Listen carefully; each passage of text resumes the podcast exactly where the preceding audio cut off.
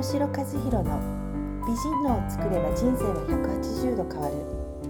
この番組は累計1万人以上の脳に触れてきた一般社団法人日本ヘッドエステ協会代表理事江野城による美人脳の作り方。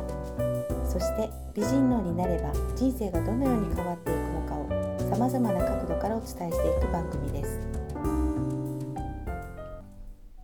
はい、こんにちは矢野翔です。本日もポッドキャストを進めていきたいと思います。よろしくお願いします。よろしくお願いします。はい、本日はですね、はいえー人を信じるというお話をしていきたいと思うんですけども、はい美人脳うんとは人を信じるっていうワードっていうのがつながるかどうかっていうところであるんですけども、はい、実際にあの信じるっていうところは脳の部分になるので、はい、美人脳にもつながってくるんじゃないかなうん。ということでお話をしていきたいと思います。はい、はい、えーまずですね、えー人を信じるはい、中山さんは常にこううん、人に対して信じる信じれない信じられない そのあたりってどうでしどちらかというと基本信じてますね。信じるというか、疑うことがないというか、ハテナがないというかょう、うん。素直に受け取ってしまうというか、うん。はい。はい。なので、あの人から裏切られた経験がないと私は思ってるんですけども、あそうなんですね、はい、でも実際そういうふうに、あの裏切られたことがないっていうのであればその世界で生きてるんで、はい、あの裏切られてないっていうのが事はい実だと思うんですよね。ですうん。ね。それはもう自分で OK だと思うので、はい、でその今までにうん。こう裏切られたと思ったことがある人、はい、まあ実際裏切られたかどうかっていうのは、うん。思ったかどうかの話になるので。そうですよね、うん。その人の考え方になってしまいますよね。そうですうね、ん、で実際その裏切られたって思っちゃった人っていうのは、はい、また信じたら、うんもしかしたら裏切られるかもしれないとか、はい、そういったことっていうのはあの出てしまうはい。こ、とは、特に男女間とかってそういうの大ってきいと思いますあねる。かもしれないですよね。ううん。んでまあ職場でもそういったのはあると思うんですけども、はいでここであの人を信じるっていうことは、まあ、どういったことかって言った時に、はい、まあ、もう一つ人を信じるためにはどういった、うん。えー考え方、はい。これは脳の部分ではなくて感性の部分ではなくて、理性の部分ですね。はい、頭で考える部分ですね、実際に相手の方がはい、まあ、職場のケースで言いますと相手の方が何かを失敗してしまったと、はい、失敗した時にその人に対してどういうふうにうん思ってあげるかっていうところでうん一つなんですけども、はい、その場面に出くわした時に、えーその人の失敗した理由のはい。真実をうん、考えてあげる、真実を考えてあげる、考えてあげる。一緒に考えてあげる。そうです、はい、言い換えると言い訳ですよね、うん、言い訳を考えてあげうる、ん、で実際に失敗に対して反応するっていうのが多いケースなんですけどもね。なんで失敗したの、はい。ケースが多いと思うんですけども、本人は一生懸命全力でやってるうん、っていうのが真実っていうふうにうん、前提で関わっていくっはい、ていうのがすごく大事で,、うん。で実際一生懸命やってて失敗してもそれは普通に OK だと思うんですよね、うん。失敗は仕方ないと思うんですよね。でその中でなぜ失敗したのか、うん。その理由を考えることでうん次のステップやステージにはい。進んでいけるんじゃないかなと思うんですよね。うなのでその相手が失敗した時になんで失敗したんだろう？でもしかしたらその場面で相手は言い訳を言ってくるかもしれない、んはい、いやこれがこうでって、うん。もうあきらさもうあからさまに、うん。あの言い訳言ってるっていう場合はい。ももちろんあるんですけども、はい。それそれは置いといて、うん。じゃあ何がいけなかったんだ？もしかしたらこういう原因で失敗したのかなっていうことを考えてはい、あげるといいのかなと。そうですね。はい。まあ、よくあの会社勤めの方とかはあるかもしれないんですけどもその失敗した時になぜだっていう、まあ、上司に怒られる方とかもあるんですけどその指示に命令の仕方が悪いと失敗するケースっていうのもはい。あるじゃないですか、はい。でもやはりその失敗した人怒る人っていうのは相手のせいにうんしてる人っていうのもすごい多いと思うんですよね、はいだから一旦こう自分の指示はじゃあ正確だったのかとかそういうところも見直していかないといけないってことですよね。はいうんということは矢印をうん相手に向けるか自分に向けるかっていうことですようね。んなるほど。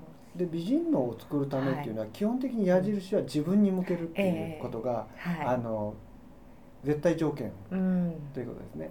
で相手に矢印向けるんであれば、フォロー的な理由であったり、そういった部分で、も相手に対して考えてあげる、うんうん。で何かあった時は基本的に矢印は自分。もしかしたら自分の表現が悪かった。そうですよね。ね。うんうん今中山さん言われたようなことってすごく、うん。大事だと。あるかもしれないですね。はい。美人のを作るには矢印を自分側ってことですね。ね。でもう一つはこうニュートラルではいニュートラルでいることで全てを動じずにはい。受け入れれる。うん。ということは動じずに受け入れることによって冷静に物事を見れる、うんということがあるのであの常にニュートラルな状態をするためには、脳をシータ派にうん。していく。うん。ということが大事で。うん。でそのためにはどうしたらいいか、まあ、先ほどもあのお話ししたこともあるんですけども、はい。音楽を使ってはい。ゆっくりな音楽で脳をシータに常にする、シータ波っていうのは基本的に潜在から湧き起こる脳波なんですけども、はい。えープラス発想しか起きないうん。脳波なんですよね、マイナスの発想ってシータ波状態って上がってこないんですうよ、ん。なのでシータ波をすることで常にプラス前向きに捉えれる、はい。イコール美人脳がうん。作られてうんいくんじゃないかなとうん。思います。じゃあ例えばこう今ちょっと自分がこうカッてなってあ落ち着きたいなっていう時は何かこういい方法とかありますか？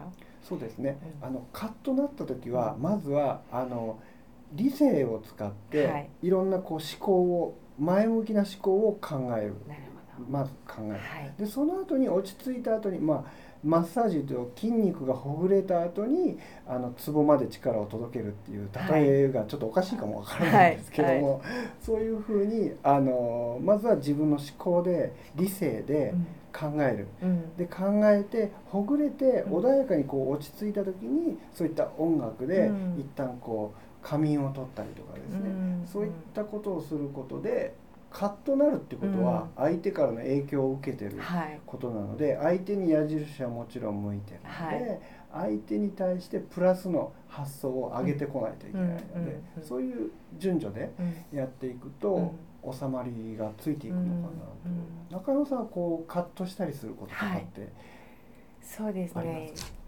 パッと思いつくのは、まあ子供に対してとか勉強しないとかあ。片付けできないとか そういう時にカットはするんですけどやっぱりそのさっき言われたようにあのまず落ち着こうまあ、例えば深呼吸したりとかその部屋から一旦出るとかちょっと、はいまあ、環境を変えるとかっていうことを心がけてはいますけどもなかなか、はい。はい、理性が働かなくてあカットすることありますね。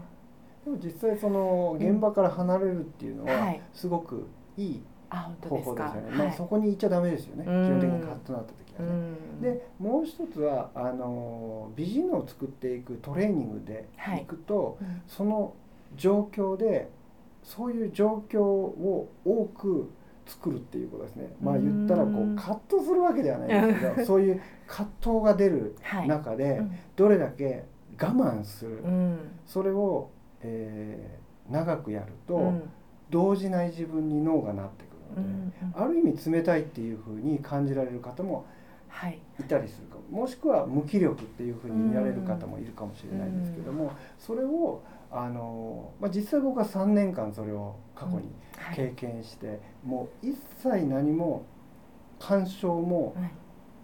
感情も持たないっていう時間帯を3年間はいこうやったわけなんですね、はい。それまでっていうのは僕は気性がもともと荒かったので、うん。どうしてもいろいろなことに人にも反応しますし、うん。カッとなるし、うん。揺さぶられるしとうん。いうことだったんですけども実際に自分が根本だ。原因は自分が根本だっていうことに気づいてから3年ぐらいニュートラルっていうのを徹底的にもちろん周りからいろんな外的情報が入ってきてイ はい。ライラするんですけどそれに対して一切反応しない。うん。無の状態っていうのを最初はなかなか難しかったんですけども、やっていくうちにつれて自分がいてその後ろに立って物事を見るっていうような、幽体離脱したような状態で自分が後ろに立って物事を見れる。で僕もまだ感情が起こるところはあるんですけども、はい、その感情が起こった時にもう後ろに立ってるんで、自分は、それに対してどういうことが起きてるかっていうのが見れると、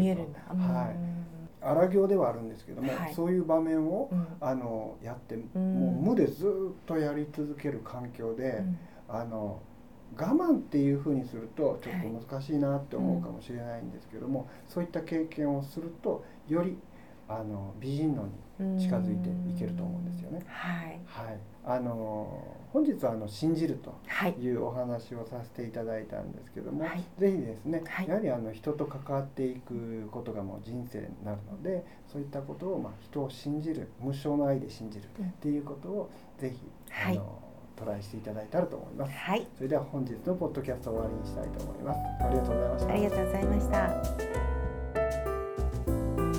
最後まで聞いてくださりありがとうございました。本日の番組はいかがでしたでしょうか？